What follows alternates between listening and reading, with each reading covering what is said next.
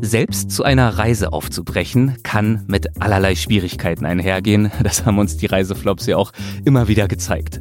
Aber als Reiseleiter eine ganze Gruppe von Menschen in die Ferne zu führen, das ist nochmal eine ganz andere Nummer. Und kann, wenn das Glück ausbleibt, richtig an die Substanz gehen. Die ganze Geschichte gibt es jetzt. Mein Gast heute ist Dennis Hartke. Er ist ehemaliger Reiseleiter und auch noch Autor eines hervorragenden Reiseführers und zwar zu Alaska. Der ist im Drescher Verlag erschienen. Wir kennen uns auch schon. Wir haben vor einigen Jahren schon mal gesprochen für den Weltwach-Podcast. Das war damals Folge 90. Ganz wunderbare Folge. Deswegen freue ich mich über und auf die Fortsetzung und sage, Hallo lieber Dennis, schön dich endlich mal wiederzusehen. Hi. Hallo Erik, schön, dass ich wieder dabei sein kann. Ich freue mich und Alaska habe ich gerade schon angesprochen, also mitunter ist es dort ja auch einigermaßen frisch. Ich versuche jetzt mal so eine ganz schwache Überleitung und ich glaube, du möchtest uns ja in der Tat auch dieses Mal eher mit in die Kälte nehmen, richtig? Richtig. Ähm, aktuell ist es in Alaska wieder teilweise in manchen Orten sehr katastrophal, was der Schneefall, was den Schneefall betrifft. Ja. Aber tatsächlich dreht sich die Geschichte, die ich erzählen möchte, nicht um Alaska, sondern um Ostgrönland. Und dort warst du unterwegs, um auch an einem Reiseführer zu arbeiten oder dann eher in der Funktion des Reiseleiters? Richtig. Es war das Jahr 2017 und Aha. ich war dort mit einer Reisegruppe. Es waren insgesamt zwölf Reisende und wir haben dort eine wunderschöne Outdoor-Tour an der Küste entlang Ostgrönlands unternommen mhm. und äh, sind dann quasi bei einem der Highlights im Laufe der Reise angekommen mit unserem ganzen Sack und Pack und unserer Campausrüstung beim Knut Rasmussen Gletscher, da wo wir wirklich fernab von allem sind, auch von einheimischen Dörfern und so weiter. Wunderbar erhabene Natur, gigantische Gletscherfronten etc. In einem Fjord. Und dieses Camp, was wir dort errichtet haben, wir wussten bis dahin noch nicht, dass dies unser Zuhause auf unbestimmte Zeit sein wird, weil eigentlich geplant war, dass wir zwei Nächte dort bleiben. Das ist aber schon, also anhand der Beschreibung der Umgebung, die euch dort umgab, äh, merkt man schon, das ist jetzt auch nicht so eine Kleinigkeit als Reiseleiter, oder? So eine Tour in eine so doch abgelegene Gegend zu führen? Richtig, es ist etwas, was mit sehr viel Vorbereitung zusammenhängt, mit eigenem Training, mit angelernt werden. Man dürfte jetzt nicht einfach so so eine Gruppe in so ein Gebiet führen. Da gehört auch eine gewisse Erfahrung dazu. Ähm, unter anderem die Wissen über Wetter, Wissen über Naturräume, ähm, Umgang mit Waffen wegen Eisbären oh, zum eigenen Schutz. Also äh, diverserlei Dinge, aber auch äh, Survival Skills, wo immer so ein bisschen drüber auch gelächelt wird, wenn man mal so Trainings mitmacht. wo braucht man das in unserem urbanen Umfeld schon? Aber ich hätte nie gedacht, dass das so real wird. Wie damals vor Ort. Also. oh Gott. Oh Gott. Ja, das ist ja schon angedeutet. Ihr seid da ein bisschen länger geblieben in diesem Camp als gehofft und gedacht. Und äh, ja, die Survival-Trainings, die du ansprichst, ähm, natürlich äh, schmunzelst du da zurecht oder zumindest schmunzeln viele Leute, so würde ich es mal sagen, denn allzu oft nimmt man da ja doch eher auch aus Spaß teil, nicht wahr? Mhm. Ist ja auch nicht verwerflich. Man möchte sich ein bisschen an der Natur reiben, ein bisschen messen, ein bisschen so tun, als wäre da Gefahr und als könnte sie ja tatsächlich auch mal mir widerfahren. Aber in den allermeisten Fällen ist das hoffentlich natürlich nie der Fall. Aber bei dir dann offenbar dann dort vor Ort dann doch. Ja, vor allem ist äh, wirklich wie ein Hollywood-Film war. Am Anfang kommt man bei strahlendem Sonnenschein dort an. Also quasi so alle Meeressäuger tummeln sich mit Meeresvögeln um diesen gigantischen Gletscher, der natürlich ohne Ende am Kalben ist. Und wir Aha. dieses Naturschauspiel in dieser Kulisse mit blauem Himmel und angenehmen Temperaturen wunderbarem bunten Blumen und so weiter da genießen durften. Und wir jetzt echt gedacht haben, das sind ja paradiesische Zustände, es ist ja fantastisch. Und den zweiten Tag dann auch so verbracht haben, man unternimmt dann auch viele Wanderungen, äh, wir kochen zusammen, wir schauen uns die gesamte Umgebung an, egal ob das in die Höhe geht oder nur am Ufer des Fjords entlang. Ich meine, Grönland ist ein Reiseziel, was nur so vor Natur strotzt. Und äh, allein schon zehn Meter zu gehen, kannst du wieder eine halbe Stunde stehen bleiben und gucken halt einfach nur das genießen die Leute wirklich sehr und es äh, war wirklich auch ein zweiter fantastischer Tag. Und als wir dann am nächsten Morgen eigentlich abreisen wollten, wir müssen immer dann mit dem Basecamp, weil wir arbeiten natürlich nicht ganz alleine, es gibt immer eine Logistik dahinter. Wir mussten mit dem Basecamp dann immer telefonieren und ich habe dann mein Satellitentelefon genommen und muss dann immer den Anruf absetzen, uns geht's gut und wann kommt ihr? Die Gespräche müssen ja immer kurz sein, weil ein Satellitentelefon natürlich sehr viel Geld kostet. ähm, in der Verbindung. Und mir das Basecamp dann mitteilte, dass der Fjord von einem gigantischen Eisstrom verschlossen sei und die geplanten Boote uns nicht holen können. Und so wie das halt so im, im, in der Inuit-Mentalität ist, wenn du den Inuit fragen würdest, bist du unser Fahrer, würde er sagen, vielleicht nicht. also, also, das ist ja gut. Das gefällt mir sehr gut. Das muss ich mir merken. Ja, also. Wenn mich mein Mann fragt, möchtest, würdest du heute kochen? Ähm, vielleicht nicht. Genau, vielleicht nicht. das ist, äh, das ist sehr gut. Genau. Äh, ist es so, dass natürlich das Basecamp dann auch dir nicht sagen kann, ähm, wann Boote denn kommen werden. Also vielleicht ja. kommen sie nicht. So. Und dementsprechend hast du eigentlich gar keine Info. Du weißt nur, der Fjord ist zu. Und wir müssen halt versuchen, jetzt so viel Akku zu sparen in diesem Satellitentelefon, dass wir halt einen erneuten Anruf am nächsten Tag absetzen können. So. Jetzt hatten wir das Glück an diesem ersten Tag, dass das Wetter natürlich noch mitspielt. Aha, interessant. Ich dachte die ganze, ich dachte gerade schon, naja, Hauptsache, also ich meine, ja, ein paar Tage da stecken bleiben ist natürlich nervig und auf dem Akku achten. Hauptsache die Sonne scheint weiter. Richtig. Dass es einem irgendwie gut geht, dass man diese Schönheit genießen kann. Richtig. An diesem hm. Tag war das dann, also die Gruppe ist dann voll entspannt und alle sagen, na du dann einen Tag länger, warum nicht? Ist doch Paradies. Ja. ja? Und genau auf der zweiten Hälfte dieses Tages siehst du mit einmal in Grönland geht das sehr, sehr schnell. Das Wetter schlägt sehr, sehr schnell um. Plötzlich kommt Wind ah. auf, plötzlich kommen Wolken. Und äh, aus diesem schönen Tag wurde das absolute Regendesaster. also, ich habe tatsächlich, also der Regen war am Anfang so stark, dass wir nicht mal im Gruppenzelt zusammen sitzen konnten. Wir mussten das Gruppenzelt erstmal schützen vor dem Wind. Wir haben das mit Steinen verbarrikadiert und so weiter. Wir mussten das Gas schützen, was da in dem Zelt ist, damit wir weiter kochen können. Und ja. jeder ist dann eigentlich so in sein eigenes Zelt geschlüpft und wir lagen da, das ist kein Witz jetzt, wir lagen da geschlagene 14 Stunden in diesem Zelt, weil der Boah. Sturm so krass über uns hergezogen ist, dass niemand sich rausgetraut hat. Außer also auch nicht 14 Stunden gemütlich schlafend, sondern no. wachend, leidend, Richtig. bibbernd. Richtig. Also Eis, Eisbären, Aha. Leine, die man sonst spannt mit Alarmsensoren, dass wenn ein Eisbär kommt ins Camp, dass du dann gewarnt wirst, konntest du voll knicken, weil das alles weggeweht wurde. Und äh, die Reiseleitung muss natürlich zwischendurch raus. Und ja. äh, es ging aber vorwiegend darum, erstens, ich musste was zu essen kochen. Zweitens, wir graben in der Wildnis, in den Permafrostboden ein Loch für unsere Toilette. Und diese mhm. wurde durch diesen starken Regenfall natürlich konsequent immer überschwemmt. Das heißt, ich musste während dieses Regens im Permafrostboden Ach. eine quasi Kanalisation bauen, damit dies oh alles abfließen kann. Ich sag dir ganz ehrlich, Erik, ich stand da und ich habe einfach in dem Moment das erste Mal gedacht, was zur Hölle mache ich hier? Warum bist also du hier? also spätestens mit dieser Szene, mit diesem Bild in meinem Kopf hast du mich in Sachen Reiseflop jetzt aber wirklich abgeholt. Jetzt sind wir genau da, wo ich hin will. Exakt, exakt. Im Eissturm. Richtig. Draußen stehend. Eine Kanalisation in den Permafrostboden scharren. Ja, ja. Es war eins der ähm, krassesten Unterfangen, die ich je gestartet habe, aber auch eins der bescheuertsten, um ehrlich zu sein. ich dachte, jetzt kommt so ein Gegensatz, aber auch äh, ein bereicherndes. Und nein, es war nicht nur krass, es war auch bescheuert. Na gut. Also im Nachhinein hätte ich es mir auch einfach schenken können. Weiß, manchmal tut man Dinge, man weiß nicht, warum man sie tut, aber ich habe mir gedacht, damit sie halt auf Toilette gehen können, zeig, dass ja. du der harte Mann bist, was auch immer. Klar, tu, was du kannst. Exakt. Bis zu diesem Punkt war das aber auch noch alles sehr vertretbar. Nur am nächsten Tag hörte dieser Regen, also nach 14 Stunden am nächsten Tag, hörte dieser Regen immer noch nicht auf. Und so mhm. langsam kam das Wasser von den Hängen runter. Wenn im Fjord, weißt du selber, steile Hänge, kommt das Wasser irgendwann, es bilden sich Flüsse rund um das Camp herum. Das heißt, dass wir sind jetzt abgesperrt von dem, wo wir wandern konnten. Selbst wenn das Wetter jetzt wieder gut werden würde, würde es vielleicht Tage dauern, bis diese Wasserstürze jetzt wieder weg sind, die dort fließen. Ähm, und wenn du sagst Flüsse, also dann, das kann ich unterstreichen, das sind also wirklich Flüsse. Das sind nicht irgendwelche Rinnsale, die sich dann bilden und da hinabtröpfeln, sondern das sind reißende Ströme, die auch Steine mit sich führen und so weiter und so fort. Da kommt man im Zweifel tatsächlich nicht mehr durch. Korrekt. Ähm, war es nun so, dass ich immer noch die glorreiche Aufgabe hatte, ich musste ja dieses Satellitentelefon wieder benutzen.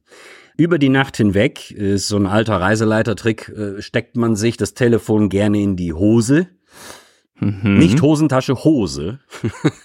ja. ja. Über die Unterhose, sodass möglichst sehr viel Wärme in dem Schlafsack entsteht, dass dieser Akku nicht leer geht durch die Kälte im, in, mhm. in der Nacht. Und ich sage und schreibe tatsächlich noch einen Strich Akku rausquetschen konnte und dann diesen Anruf absetzen konnte. Die Nachricht allerdings äh, vom Basecamp war genau die gleiche. Also maybe not. der, der, Gott.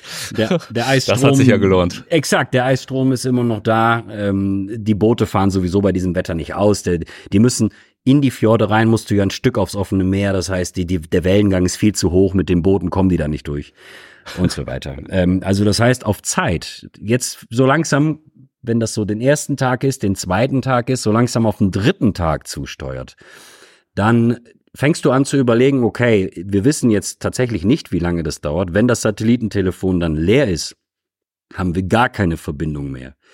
Und dann fängst du an und du liegst, ich lieg dann in meinem Zelt und habe angefangen, die ganzen Dinge abzuwägen, die jetzt kommen könnten. Das heißt, erstens, wir sind 13 Leute. Wir haben für drei Tage maximal eigentlich volle Gerichte dabei. Das heißt, mhm. wir müssen dann anfangen zu planen, wie weit können wir das strecken, das Zeug. Ja. Weil wir nicht wissen, ob das jetzt eine Woche dauert, anderthalb, zwei Wochen, keine Ahnung. Dann muss ich überlegen, wenn das nicht funktioniert, wo hole ich Hilfe? Versuchen wir zum nächsten Dorf zu laufen, das sind 50 Kilometer, sehr unwahrscheinlich in so einer Wildnis. Äh, es gibt keine Wege dorthin, keine Trampelpfade, die so weit reichen. Das heißt, wir müssten, hinter uns waren Gebirge, das waren Dreitausender. Es ist nie ein Mensch in solchen Gebirgen unterwegs. Grönland ist eines der Länder, wo die meisten Berge nicht bestiegen sind, weil es so bröseliges Material ist durch das Eis. Es funktioniert halt nicht, dass du da Gipfel erklimmst ohne Ende. Ähm, ja. Drittes Szenario, wen involvierst du? Äh, du brauchst Verbündete. Du kannst nicht jeden Menschen aus der Gruppe nehmen, weil es ja so viele Charaktere gibt. Du brauchst jemanden, der auch so in diesem Survival-Mode halt ist, der dir helfen kann, ne? der Ideen hat. Vierte Variante, wenn es immer noch nicht funktioniert, wie rationieren wir das Gas, damit wir möglichst lange kochen können? Gibt es in der Nähe Schwemmholz, dass wir vielleicht irgendwie Feuer hinkriegen? Gibt es äh, eine Möglichkeit, irgendwelche Tiere oder Pflanzen oder Beeren zu sammeln? Die nähere Umgebung also erkunden. Und das habe ich dann tatsächlich an Tag vier angefangen. Äh, mhm. Bin einfach mal so ein bisschen rumgelaufen, soweit ich konnte, und habe in der Umgebung geschaut. Und ich habe tatsächlich ähm, Schneehühner, also Perlhühner gefunden, die dort am Nisten waren. Jede Menge sogar. Ja. Und die hätte ich ja. hätten wir theoretisch dann fangen oder schießen können oder was auch immer. Also es gab Tiere. Der Fjord selbst war tot. Es gab nichts zum Angeln. Wir hatten eine Angel dabei. Es gab aber keinen Fisch, keine Muscheln. Es war, das Wasser ging nicht so weit runter beim Tidenhub, dass es ein Ufer gab oder ein Strand. Das heißt, es gab nichts dort. Äh, wir haben einige Rauschbeeren gefunden, wir haben Krähenbeeren gefunden, also Beeren, die man, Früchte, die man essen kann. Ähm, also mhm. es wäre eventuell in diesem Szenario tatsächlich weitergegangen für uns.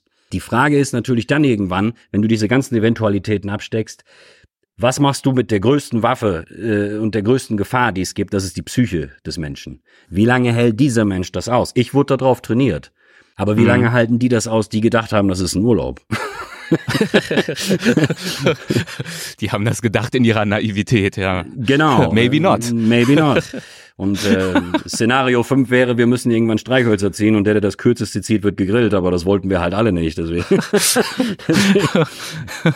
okay, ja, ich verstehe die Option und ich kann auch erahnen, was das für ein Druck natürlich für dich auch war, nicht wahr? Also nicht nur hattest du im Zweifel die größte Expertise, diese Option zu durchdenken und zu gewichten, sondern du musstest ja in irgendeiner Form auch die Gruppe bei Laune halten, motivieren, moderieren. Richtig. Ähm, die schlussendliche Entscheidung dann auch erklären, vertreten, Überzeugungsarbeit leisten. Ähm, was hat das mit dir gemacht in dieser Zeit? Warst du wie so ein Schweinematsch und hast dich gefreut, dass endlich dieses ganze Training auch mal eine Funktion hat oder war das schon auch eher ein Albtraum? Nein, ein Albtraum war es jedenfalls nicht. Es hm. wurde ein, man hat ein, ich habe ein ganz bisschen Druck schon gemerkt, weil ich halt mir eher Gedanken um die Leute gemacht habe, als um meine eigenen Fähigkeiten. Ja. Mm, so nach dem Motto. Du trägst halt Verantwortung. Richtig. Und wie, wie lange kannst du das aufrechterhalten? Was ist, wenn jetzt Leute anfangen und laufen umher und jetzt äh, über die längere Zeitspanne in weglosem Gelände ist die Gefahr noch größer, dass vielleicht mal jemand etwas zustößt, dass er sich verletzt. Was machen wir dann? Wir können jetzt gar keine Hilfe holen. Nicht mal ein Helikopter fliegt bei so einem Wetter. Und äh, das sind eher so Gedanken, die du durchspielst so jetzt gerade. Was machen wir dann? Was machen wir dann? Aber du bist, und das ist so das Verrückte dabei, du bist so beschäftigt, dass hm. du gar nicht das Gefühl von Angst spürst. Das spürst du nicht, weil du so beschäftigt bist. Du musst alles genau im Detail planen. Alleine schon die ganze Rationierung durchzugehen von Nahrung. Äh, du bist so in diesem Thema drin. Also du machst dir da wirklich nicht Gedanken um irgendwie irgendwelche größeren Gefahren. Aber die Gäste ja wahrscheinlich schon, oder? Ähm, die waren ja nun nicht so beschäftigt wie du, sondern, wie du es beschrieben hast, die lagen da zitternd in ihren klammen Zelten und haben gewartet, dass irgendwie mal Dinge besser werden. Ja, richtig. Die kamen natürlich auch mal zwischendurch raus. Sie sind auch im Gruppenzelt gewesen. Ich hatte immer die ganze Zeit das Gefühl, dass sie ähm, versuchen mitzumachen, dass sie aber mhm. schon so langsam das Gefühl kriegen, hey, dieser Tag, an dem wir zurückfliegen von Grönland nach Island, um dann nach Deutschland zu fliegen, der rückt näher. Das heißt, umso länger wir hier bleiben, umso kleiner ist die Chance, dass wir diesen Flug noch kriegen. Was machen wir dann? Obwohl mhm. das ja eigentlich immer alles mein Problem ist und nicht deren Problem. Was machen wir dann? Müsste mhm. ich eigentlich mich immer fragen. Aber ich glaube, die haben schon in diesem Moment gut mitgemacht, muss ich sagen. Ich habe auch ganz offen mit ihnen immer gesprochen. Wir haben ganz offen alles geplant. Und was ein ganz wichtiger Key Factor ist, ist immer, gib ihnen Arbeit. Nicht verwesen lassen, gib ihnen Arbeit, gib ihnen was zu tun. Nicht verwesen lassen, ja. Richtig. Du hast ja diese Option durchgesprochen, also man hätte jetzt auch irgendwann mal aufbrechen können. Ja, es waren äh, 3000er, aber man hätte es theoretisch im Notfall vielleicht probieren können, äh, gab vielleicht auch Wege an der Küste entlang irgendwie. Wofür hast du dich dann schlussendlich entschieden? Also wie, wie lange wärt ihr dort geblieben? Wie lange seid ihr dort geblieben? Letztendlich kam irgendwann Tag sechs an dem Boah, wir da waren. Das ist schon eine Weile. Und ja, wenn du rechnest, wir sollten seit zwei Tagen, äh, nach zwei Nächten wieder gehen, sind wir sechs Tage mhm. schon mittlerweile da, habe ich mich entschieden, den letzten Anruf per Satellitentelefon an meine Mama zu widmen und habe ihr gesagt, äh, wir waren verabredet, ich soll mich melden, wenn ich in Island bin. Und habe ihr dann gesagt, Mama, es wird später, äh, wir stecken hier fest. Und äh, ich weiß nicht, wie lange es dauert, aber uns geht's gut und ich melde mich, wenn ich okay. draußen bin, okay? Das war der letzte Anruf. Denn beim Basecamp ging beim letzten Versuch keiner mehr dran. Also ich, ich habe keine Ahnung, was da los war. Super. Aber wir hast ja die richtigen Leute an der anderen genau. Leine gehabt. Jetzt kommt der nächste Punkt, dass du dir überlegen musst. Ich hatte mich gerade schon kurz kurz gesorgt, will ich nur sagen, als du meintest, deinen letzten Anruf hast du dann deiner Mutter gewidmet. Ich dachte, oh Gott, jetzt hat er doch noch selber aufgegeben. Abschiedscall, aber nein, offenbar warst du noch halbwegs beisammen. Richtig. Es, ähm, aber es wurde so langsam wirklich tragisch. Also ich war ja damals auch noch passionierter Raucher und es gab auch keinen Tabak mehr inzwischen. Jetzt, jetzt wird's wirklich brenzlig so langsam. nicht, dass dann die Stimmung umschlägt beim Dennis, dann weiß man nicht. Genau. Und ja. äh, ich habe dann eher überlegt, wie sage ich das jetzt den Leuten nach dem Motto, ich erreiche niemanden. Und mhm. das Telefon ist jetzt leer. ähm, wie sage ich das denn? Aber Grüße von Mutti. genau, genau. Wie sage ich das den Leuten? Das habe ich eher überlegt. Ähm, mhm. Es war jetzt so, ich habe mich entschieden, gar nichts zu sagen und habe gesagt, ich probiere es später nochmal. Ich habe niemanden erreicht, alles in Ordnung. Okay? Mhm ohne dass sie wissen, dass das Telefon leer ist. Also manchmal sind ver äh, veränderte Tatsachen auch nicht gerade cool. Äh, vielleicht kann ich es noch ein bisschen zögern. Und das war auch tatsächlich das Glückslos. Du kannst sagen, am Ende war es einfach pures Glück, weil am Tag drauf äh, hörten wir plötzlich, am Abend wohlgemerkt, ähm, plötzlich ein Boot in der Ferne. Und wir trauten unseren Augen nicht, nach all diesen Tagen mal im Zelt liegend, nach Regen, nach Sturm, nach die Rationen wurden immer kleiner. Äh, nach, wir können nicht wandern, äh, wir sind eingesperrt. Die Personen haben dann ihren Auftrag, du machst den, das Gas an, du holst Wasser, du kochst die Suppe, du machst dies und so weiter, damit jeder eine Aufgabe hat. Hörten wir plötzlich ein Boot in der Ferne und es waren tatsächlich die Inuit, die zwei Boote dann durch dieses Eis manövriert hatten um mhm. uns rauszuholen. Man hat mir später noch erzählt, es soll aber vor der Küste wohl einen russischen Eisbrecher gegeben haben. Ich weiß bis heute nicht, ob stimmt, aber der soll wohl da wohl volle Pulle reingefahren sein und hätte den Weg freigeräumt. Ich weiß nicht, ob, ob das wirklich stimmt. Jedenfalls Aha. kamen plötzlich dann doch zwei Boote und wir haben im Nu versucht, alles zusammenzupacken, was wir haben. Wir haben alles zusammengeräumt, sind auf diese Boote gesprungen. Wir sind bis in die Nacht, weil der Weg ja ewig weit ist, bis in die Nacht sind wir durch dieses Eis durchgefahren und haben uns da durchgekämpft. Und die haben uns auf der Insel rausgelassen, nicht mehr zurück zum Basecamp, auf der Insel rausgelassen, wo der Flughafen ist. Und jetzt stell dir oh. vor, du wirst da mit allen Materialien rausgelassen und die Inuit sagen dann, Dennis, du kannst die Sachen hier alle liegen lassen, wir holen die morgen. Und jetzt habe ich dann wieder ein Problem gehabt. Wir können doch jetzt nicht für ein paar Stunden nochmal das ganze Camp hier aufbauen. Und habe dann gedacht, also es muss doch jetzt eine Möglichkeit geben, wo wir noch ein bisschen schlafen können, bis wir Ja, also was war, genau. Ähm, Wie haben die sich das vorgestellt? ja, ich habe erst gedacht, können wir im Flughafen schlafen, weil der ist so klein, da könnte man, bei Sturm schläft man da auch tatsächlich, wenn man nicht weg kann. Wir hatten aber nichts mehr zu essen jetzt. Also wir, die Leute waren hungrig, die waren durch, die haben keinen Bock mehr gehabt. Und ich habe dann überlegt, es kann ja nicht sein, wir müssen jetzt in irgendeinen. Ich habe sie auch gefragt, ey, wenn wir jetzt zum Hotel gehen, ich weiß, es gibt ein Hotel hier, ähm, wir gehen da geschlossen hin. Geschlossen haben wir eine größere Durchsetzungskraft, als wenn ich da wie so ein Hansi alleine reinlauf. Und wir stellen Ich uns. glaube, du, du reichst auch mit dem irren Blick der Wildnis in deinen Augen. Aber gut, ja. Und wir Klar, stellen- Masse macht auch was aus. Und wir stellen uns dahin und äh, gehen in das Hotel rein, das mitten in der Nacht. Da saß tatsächlich noch jemand an der Rezeption. Also es war so ein unverschämtes Glück. Und wir kommen in diese Hotellobby rein. Die, die Augen von diesem Menschen am, am, am Empfang werden immer größer. Wer sind die denn? So, na, so nach dem Motto. Und dann stand die ganze Reihe an der Rezeption. Die Nacht hat 100 Euro gekostet, umgerechnet, mit Frühstück. Ja. Das war uns allen egal. okay? Bezahlen, wir wollen duschen und so weiter.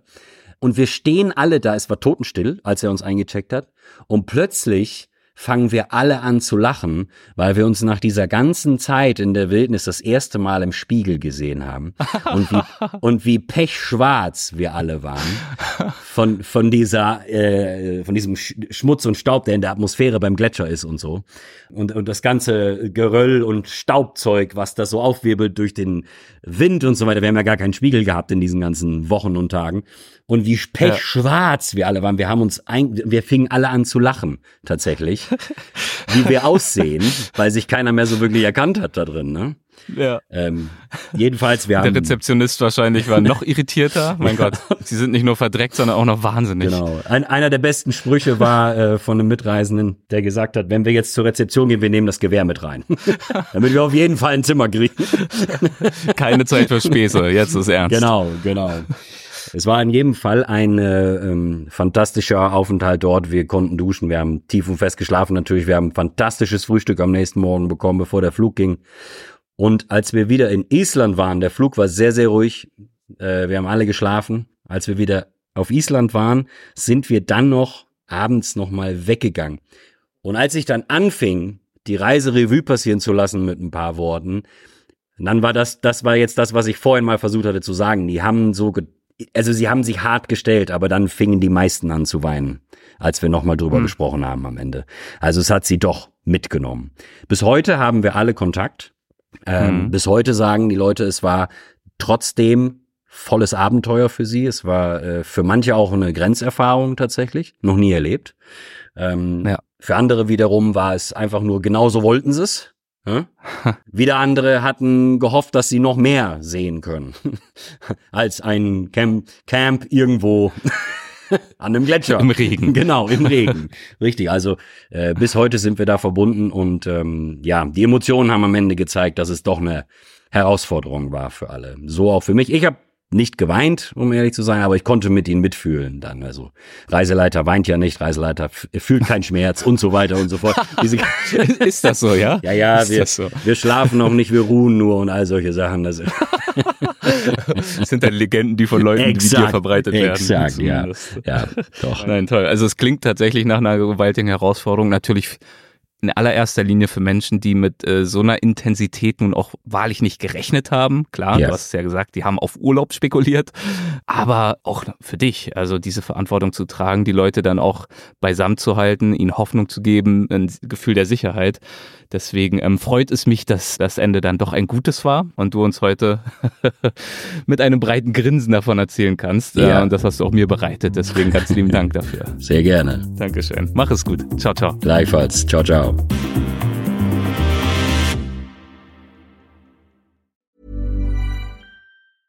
Planning for your next trip? Elevate your travel style with Quince. Quince has all the jet setting essentials you'll want for your next getaway, like European linen, premium luggage options, buttery soft Italian leather bags, and so much more. And is all priced at 50 to 80% less than similar brands. Plus, Quince only works with factories that use safe and ethical manufacturing practices. Pack your bags with high-quality essentials you'll be wearing for vacations to come with Quince. Go to quince.com slash pack for free shipping and 365-day returns. Mom deserves the best, and there's no better place to shop for Mother's Day than Whole Foods Market. They're your destination for unbeatable savings, from premium gifts to show-stopping flowers and irresistible desserts. Start by saving 33% with Prime on all body care and candles. Then get a 15-stem bunch of tulips for just $9.99 each with Prime. Round out Mom's menu with festive rosé, irresistible berry chantilly cake, and more special treats. Come celebrate Mother's Day at Whole Foods Market.